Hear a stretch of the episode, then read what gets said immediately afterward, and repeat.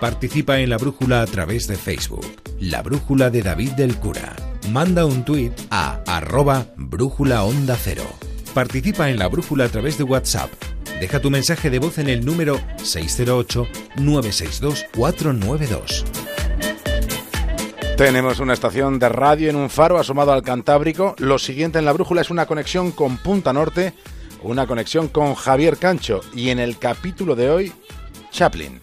Charles Chaplin.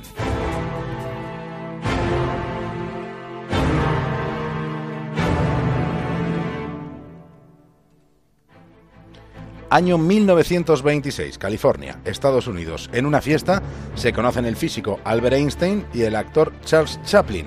En el transcurso de la conversación entre ambos se dicen algo parecido a lo que a continuación vamos a recrear. Lo que más admiro en tu arte es que sin decir una palabra, el mundo entero te entiende. Pero en realidad tu repercusión va mucho más allá, pues el mundo entero te admira sin entender nada de lo que dices.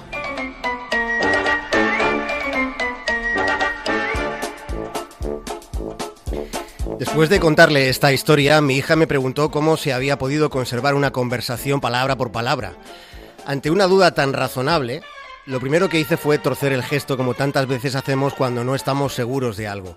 Y después de un instante, sosteniendo su mirada, admití que es cierto, que en muchas ocasiones lo que se ha tomado por real, pues no tiene por qué serlo. O al menos no hay forma de comprobar si lo fue o no lo fue.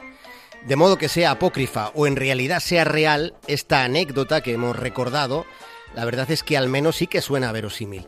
Y si no fuera cierta la conversación, también podemos afirmar que desde luego merecería haberlo sido.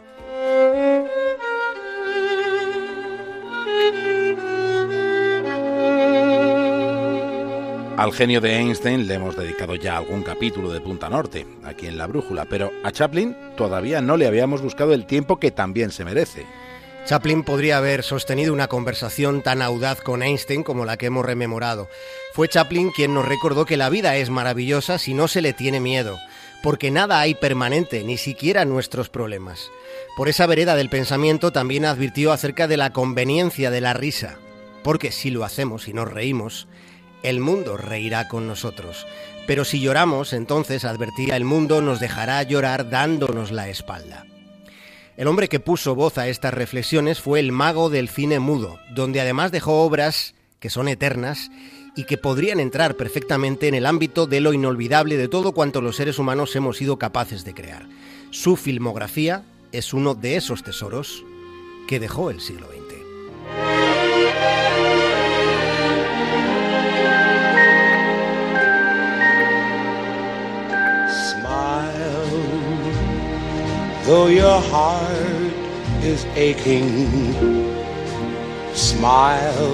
Chaplin esbozó la risa en medio de la adversidad, la risa como escudo.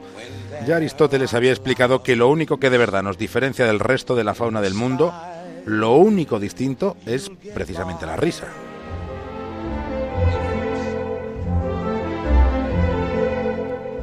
La risa que es tan humana como pueda serlo la obsesión por la comparación. Y mucho es lo que se ha escrito comparando la obra de Buster Keaton con la de Charles Chaplin. En esa elección la mayoría de la crítica se decanta por Buster Keaton. Y sin duda en próximos capítulos llegará el momento de acordarnos del fabuloso señor Keaton.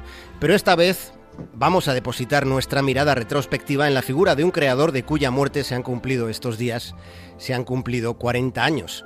Así que vamos a recrearnos esta noche en la persona que construyó un personaje como Charlotte Charlotte, que es al mismo tiempo vagabundo y caballero, es también un solitario que en ocasiones espera algún tipo de idilio, aunque sea poético. Charlotte resulta femenino con, con, su bigote, su bastón y su sombrero. Charlotte es polifacético de principio a fin de lo que fue su larga trayectoria. Chaplin firmó Los tiempos modernos pudiéndose escuchar por primera vez la voz de Chaplin, y aún así está considerada esa la última película del cine mudo de toda la historia. Con Chaplin todo es posible a la vez y al mismo tiempo. Todo es posible porque la primera vez que se escucha a Charlotte después de 22 años de evolución del personaje, la primera vez que se le escucha, resulta que no se le entiende porque canta en un idioma inventado. Y me parece que aquella fue una gran decisión de, Chaplin, porque hubiera sido distinto, ¿verdad? Que hubiéramos oído a, a Charlotte hablar, por ejemplo, en inglés. El hecho de que nadie pueda entenderle sigue manteniéndole como un personaje global, manteniendo la capacidad de trascender hasta los idiomas.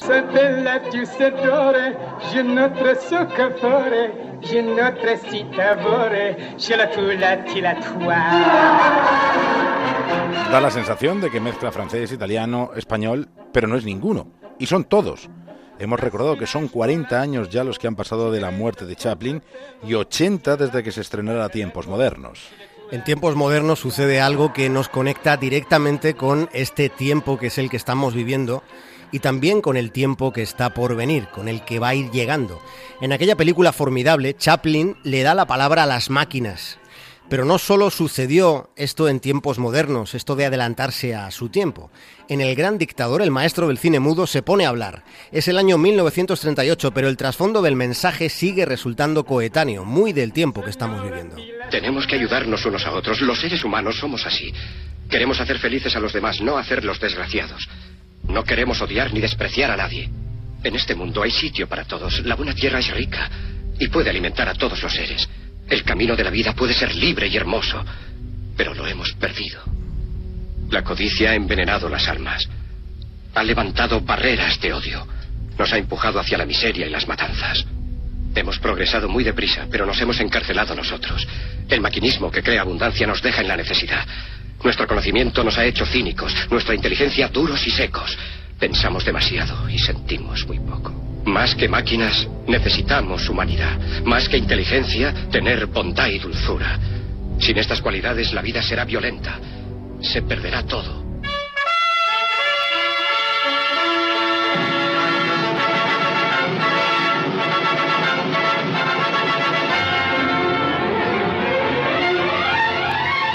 El discurso de Chaplin en sus películas y más allá le supuso problemas políticos. Fue investigado por el Servicio Secreto Británico, por el MI5. La petición la había hecho el FBI estadounidense. Este detalle se confirmaba el año pasado con documentos desclasificados en el Reino Unido. El espionaje británico buscó evidencias de la pertenencia de Chaplin al Partido Comunista, pero no las encontró porque no las sabía. Aún así, la corona británica descartó concederle el título de caballero. Y probablemente no solo por cuestiones políticas. Chaplin se casó dos veces con adolescentes con dos chicas que en el momento de las bodas solo tenían 16 años. Los seres más brillantes también tienen sus reversos, los recovecos oscuros. Es la revelación a la que se llega cuando no se frecuentan caminos maniqueos.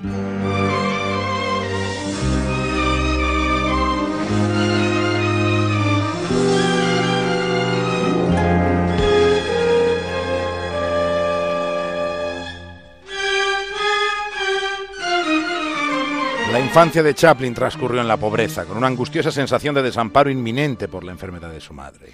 Para entender casi todo lo que hacemos hay que remontarse a la infancia. La de Chaplin también incide mucho en su trayectoria personal y profesional.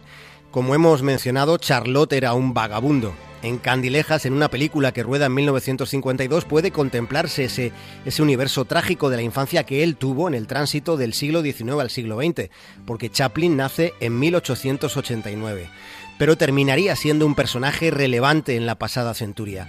Chaplin, lo hemos escuchado hace un momento en ese discurso, se atrevió a ridiculizar a Hitler en El Gran Dictador. Aquello fue en 1938, fue justo antes de que comenzase la Segunda Guerra Mundial.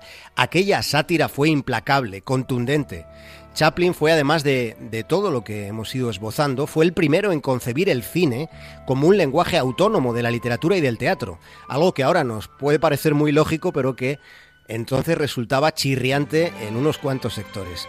Chaplin fue pionero y fue contradictorio en este último aspecto como la inmensa mayoría, pero en sus destellos Chaplin fue alguien de una influencia mayúscula en la historia del cine.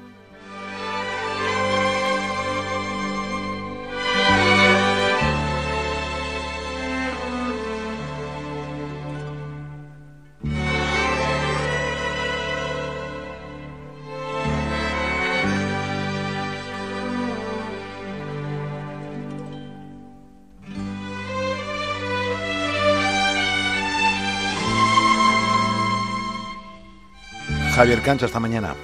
Un abrazo, David.